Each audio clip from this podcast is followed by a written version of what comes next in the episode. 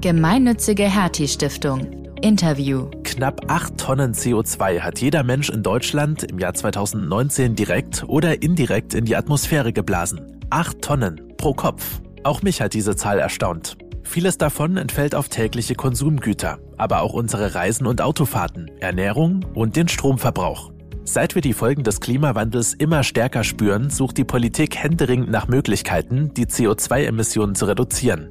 Der größte Hebel dabei sind große Unternehmen. Aber wie kann man die überzeugen, klimafreundlicher zu werden? Eine Möglichkeit sind CO2-Zertifikate. Heißt, wer Anteile am gerade noch erlaubten CO2-Ausstoß haben möchte, muss dafür bezahlen. Wie das funktioniert, hat mir Professor Christian Flachsland von der Hertie School erzählt. Die Atmosphäre ist nicht mehr frei als Mülldeponie verfügbar, sondern ähm, sie wird gemanagt, bekommt einen Preis und Unternehmen suchen dann nach Möglichkeiten, den Preis zu vermeiden. Wenn günstigere Optionen da sind, als den Preis zu bezahlen, dann wird man eben die machen und erneuerbare Energien zum Beispiel benutzen.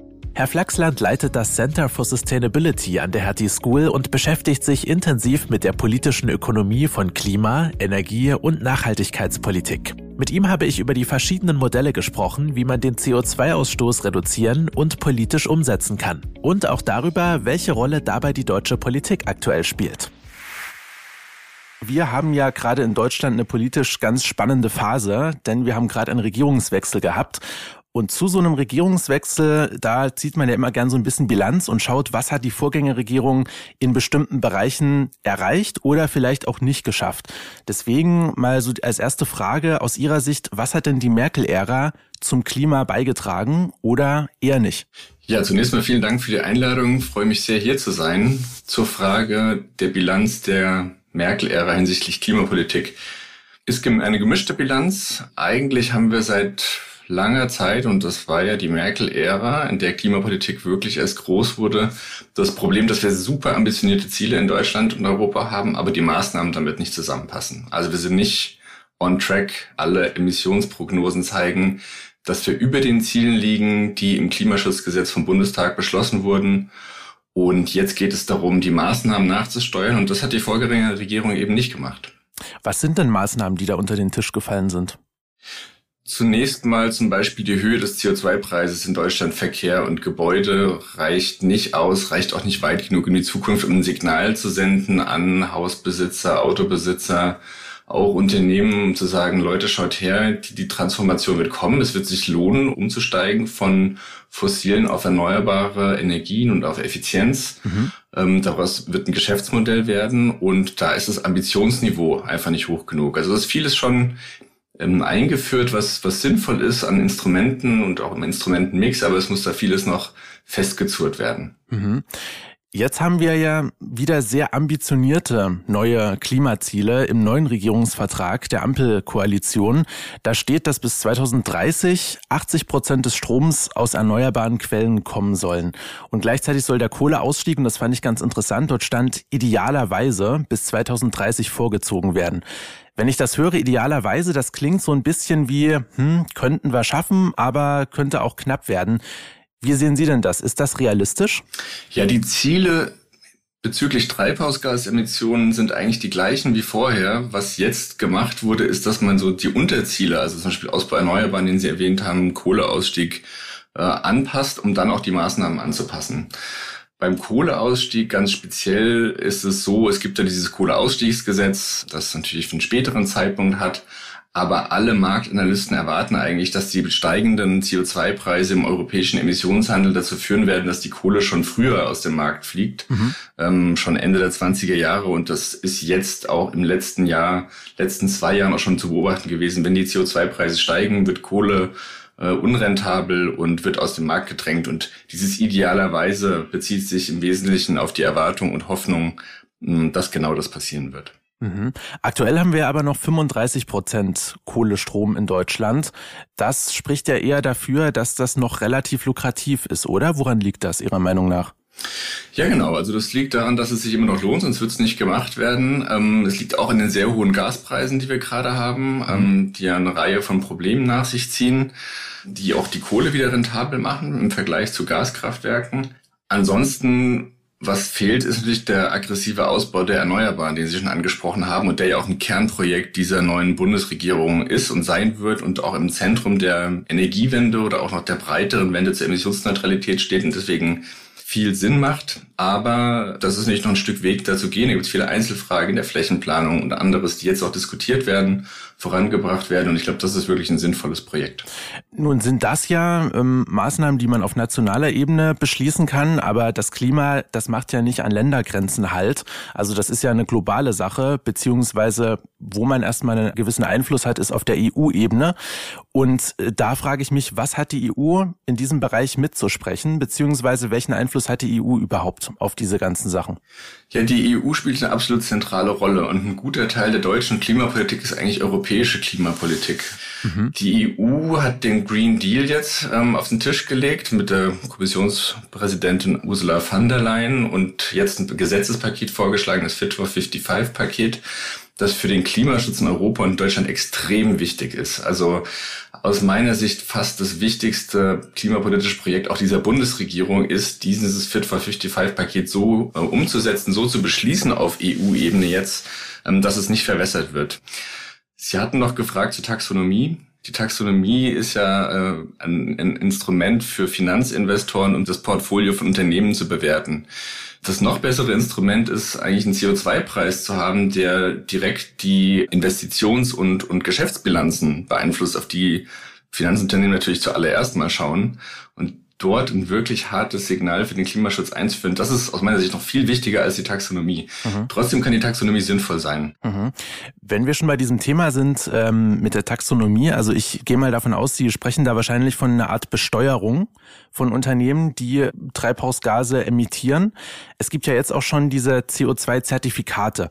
Das ist ja ein Thema, das wirkt also auf mich als Laien in diesem Bereich erstmal ziemlich komplex. Können Sie das System vielleicht ganz kurz erklären, wie das funktioniert? Ja, sehr gern, weil ich einen großen Teil meiner beruflichen Laufbahn eigentlich dem Thema gewidmet habe. Ähm, mhm. Die Grundidee ist ganz einfach.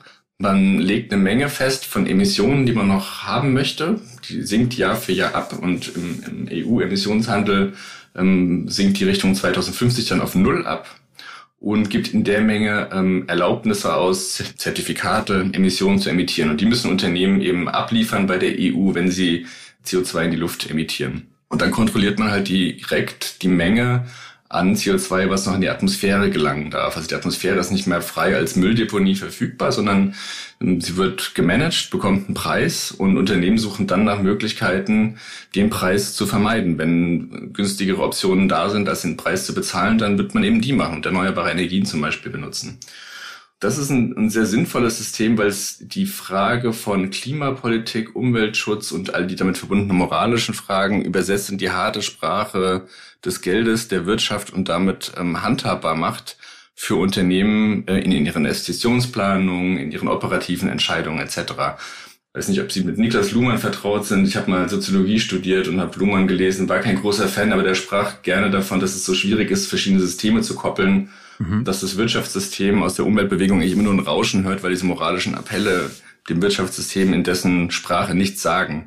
Ein CO2-Preis ist ein schönes Beispiel dafür, wie man Systeme miteinander kommunizieren lassen kann, indem man eben ein Umweltziel und ein Ziel, was auf die Wohlfahrt von Menschen, also die Verhinderung von Klimawandel und auch die wirtschaftlichen Schäden zielt, in die Sprache des Geldes und der Wirtschaft übersetzt und damit ähm, handhabbar macht. Nun gibt es ja auch dieses Modell dieses CO2-Ausgleichs. Also das kennen viele bestimmt, wenn sie zum Beispiel mit der Bahn fahren oder mit dem Fernbus. Da ist es ähm, sehr oft dann möglich, dass man einen CO2-Ausgleich machen kann. Dann zahlt man irgendwie einen gewissen Centbetrag und so stelle ich mir das als Kunde vor. Dann wird irgendetwas getan, was dazu beiträgt, dass diese Emissionen, die dabei entstehen, bei dieser Fahrt, die ich zum Beispiel mache, irgendwie wieder ausgeglichen werden. Wie funktioniert denn das in der Praxis? Weil ich stelle mir das so vor, man kann ja Treibhausgase nicht einfach wieder zurückholen. Tatsächlich kann man Treibhausgase wieder zurückholen. Das ist äh, ein Beispiel für äh, eine der Technologien, die jetzt äh, erprobt werden. Carbon Capture heißt das, ähm, CO2 aus der Luft zu holen und dann irgendwo zu lagern, zum Beispiel in geologischen Formationen. Ist noch ein bisschen Zukunftstechnologie und ziemlich teuer, aber wird eine große Rolle spielen, wenn man wirklich das ambitionierte 1,5 Grad Ziel erreichen will, weil das sonst kaum noch äh, schaffbar ist. Ansonsten gibt es auch andere Projekte, die Emissionen reduzieren. Also die Idee bei diesen Kompensationsmaßnahmen, und das ist was ganz anderes, als was ich gerade erklärt habe. Ich hatte gerade erklärt, ein System, wo man wirklich eine Obergrenze setzt für Emissionen, ähm, die dann absinkt und dann gibt es einen Preis und dafür bezahlt man. Das ist die eine Möglichkeit. Das andere ist Kompensation. Das heißt, woanders wird aufgeforstet oder es werden Windparks statt Gaskraftwerke gebaut oder ähnliches. Und das kann ein Ansatz sein für eine Übergangszeit. Ähm, es kann nicht dauerhaft ein Ansatz sein, weil natürlich müssen die Emissionen irgendwann global vermieden werden, und zwar schon bald. Deswegen ist es anscheinend deshalb mhm. keine, keine dauerhafte Lösung, außer vielleicht diese äh, Herausnahme von CO2 aus der Atmosphäre, die auch langfristig interessant ist. Aber es kann nur eine Übergangslösung sein und es hat das Riesenproblem, dass man bei jedem dieser Projekte feststellen muss, dass die Emissionsreduktionen zusätzlich sind. Also sie wären nicht passiert ohne dieses Projekt. Hätten Sie nicht bezahlt für Ihren Flug, dann wären diese Emissionen nicht äh, reduziert worden, wäre dieser Wald nicht aufgeforstet worden. Und das ist ganz schwer nachzuweisen und da gibt es tatsächlich auch ähm, ab und an Betrug. Und das ist ein großes Problem dieser Mechanismen, die man nie ganz wegbekommen kann. Deswegen ist es höchstens für eine Übergangszeit eine sinnvolle Lösung. Mhm.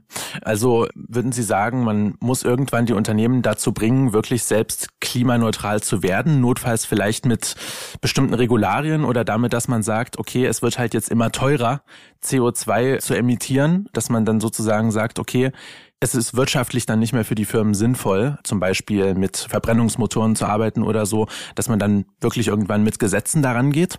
Auf jeden Fall, keine Frage. Und das ist ja der Kern der europäischen Gesetzgebung ähm, und auch der deutschen durch entweder Standards ähm, oder äh, Bepreisung fossile Brennstoffe rauszudrängen und auch andere Treibhausgase aus der Produktion und aus der Konsumtion rauszudrängen äh, und umzusteigen auf nachhaltigere Formen der Energiegewinnung und Nutzung. Mhm.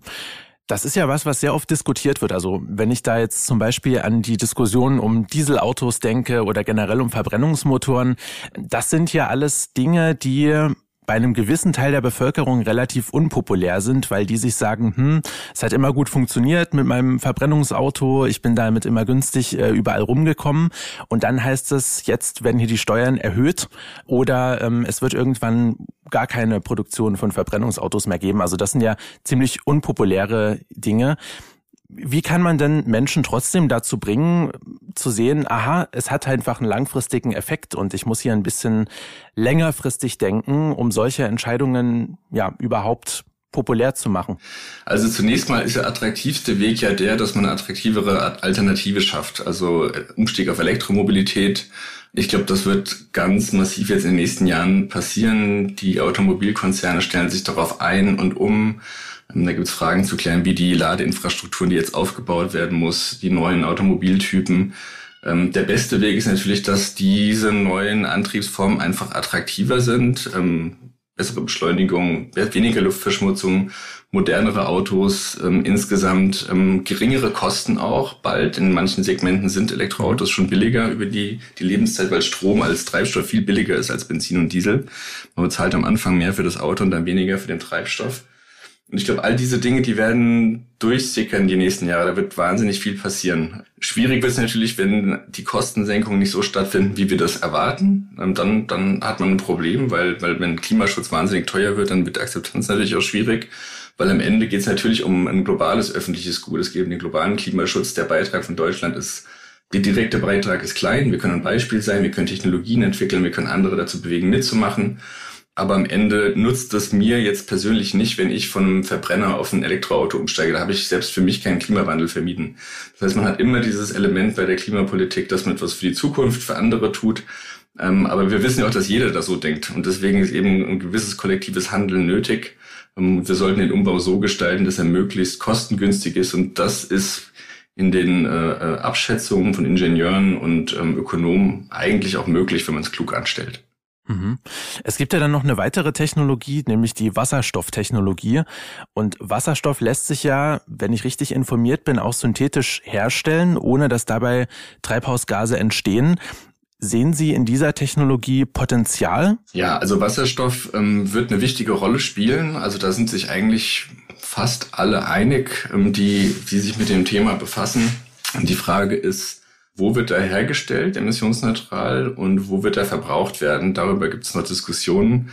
Ähm, klar ist, dass Deutschland ein Energieimportland bleiben wird. Ähm, das sind wir jetzt. Mhm. Das werden wir auch bleiben. Der Wasserstoff wird wahrscheinlich Öl ablösen als zentral international gehandelte Energieträger. Also wir haben da auch massive politische äh, Verschiebungen, die wir da erwarten können.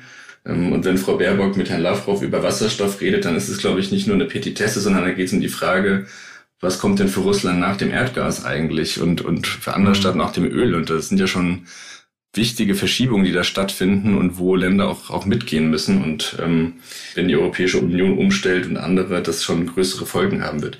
Also die, einmal die Herstellung von Wasserstoff, die ist erneuerbar möglich. Gibt es gute Standorte und schlechte Standorte. Gut ist, wenn man viele Ressourcen hat, wie Australien zum Beispiel, ist leider weit weg von uns hier. Ähm, da ist der Transport dann teuer, aber Nordafrika ist attraktiv, ähm, auch andere Regionen. Beim Verbrauch wird dann oft darüber diskutiert, sollte man Wasserstoff auch bei Autos verwenden und in der Gebäudewärme. Das sind eigentlich eher Nutzungsformen, die ziemlich teuer sind, weil die Umwandlung von Wasserstoff mhm. relativ teuer sind. Und ähm, man den Wasserstoff eigentlich lieber in der Industrie verwenden würde, wo man keine anderen Grundstoffe hat, auf die man sonst umstellen könnte von fossilen Energieträgern.